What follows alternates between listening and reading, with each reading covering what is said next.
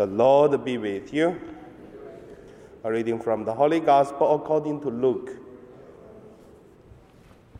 The time came for Elizabeth to give birth, and she bore a son.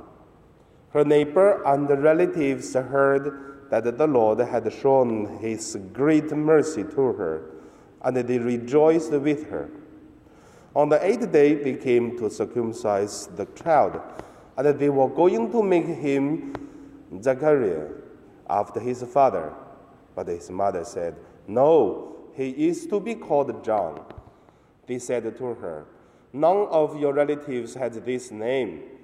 Then they began to murmuring to, the fa- to his father to find out what name he wants to give him.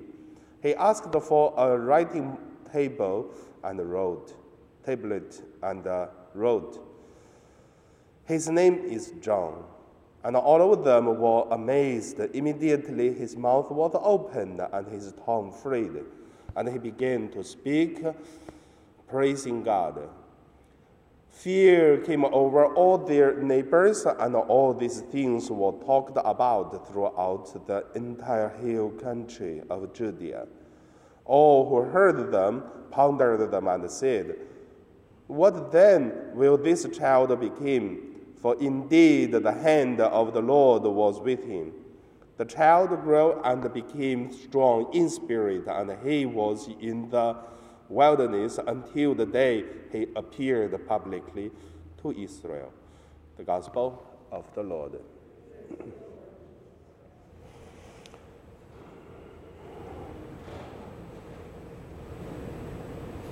So today my meditation name is the time and the people.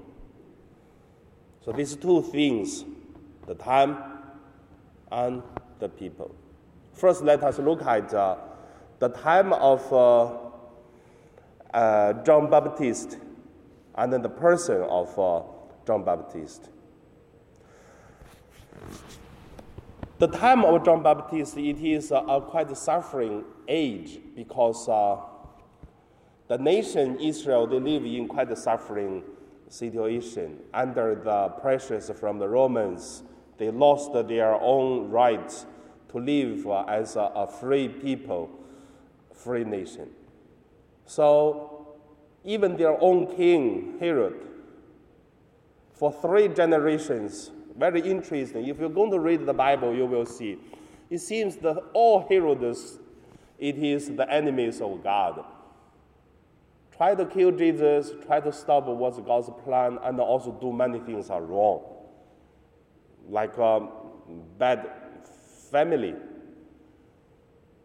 So all this age make people feel maybe we do not live a good time.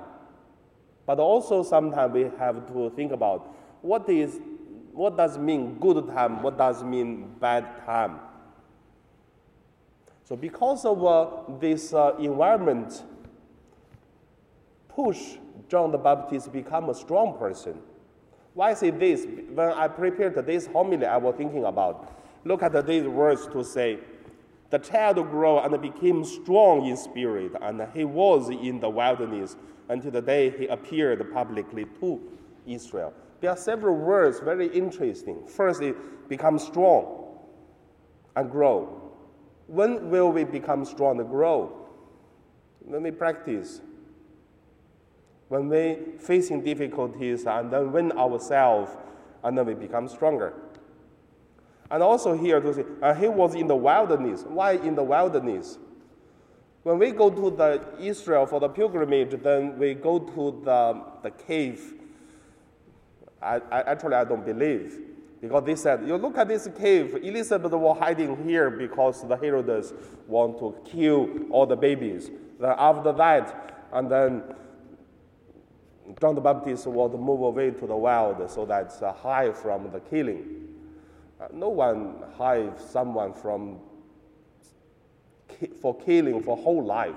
But however, maybe, I don't know, maybe there is a warrior make uh, Elizabeth or John the Baptist feel they want to stay away from the city. Could be, I don't know.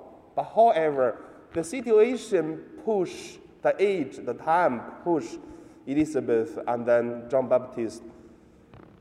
At the end, John Baptist live in the wild and also become strong until the day he appeared public to Israel.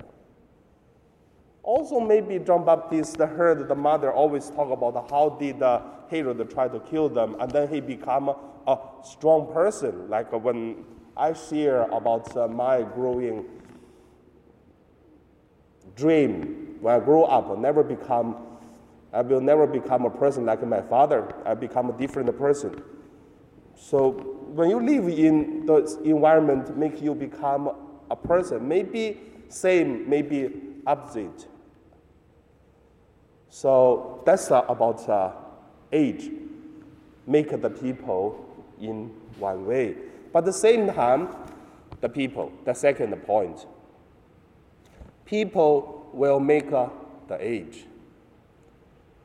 Sometimes I was thinking about uh, look at the famous person because one person's uh, decision can change the age, change the situation of a city or country. Look at the Chairman Mao. When I grew up, I always hear about his stories. This guy is really amazing. His decision really changed many people's life. And also, simple person. Simple person could change age also. Don't always think about only great or someone in high on high positions can change. Why I say that? I would say, look at today. We say the polluted air in mainland China because the factories, because of this. But according to my memories, when during my childhood, I hear, no, I hear, I see there are a lot of uh, storm, storm uh, wind the reason it is because uh, in China we cut off a lot of trees. For my childhood, we live among so many trees. I don't know when, when we grow up around 10 or 15, all the trees are cut off.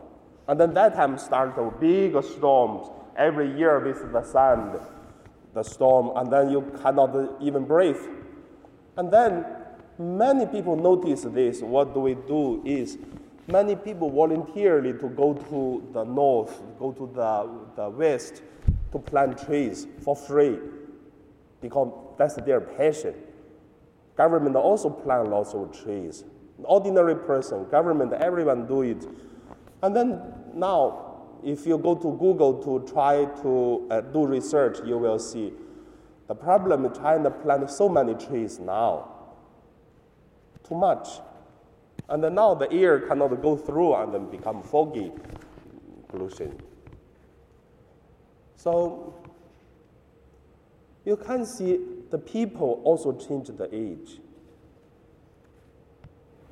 So whatever, end of my sharing, I want to say, how about the age we live?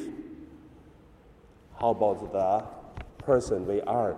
Could we change the age? So if I always hear some people say, oh, because of this age, because of this, so that uh, we cannot do anything, or we, we just live in this, that is the tragedy of our age, the tragedy of uh, us. But I want to say, don't make the tragedy of the age become our personal tragedy. So that's what I experienced from St. John Baptist's life. And now we pray.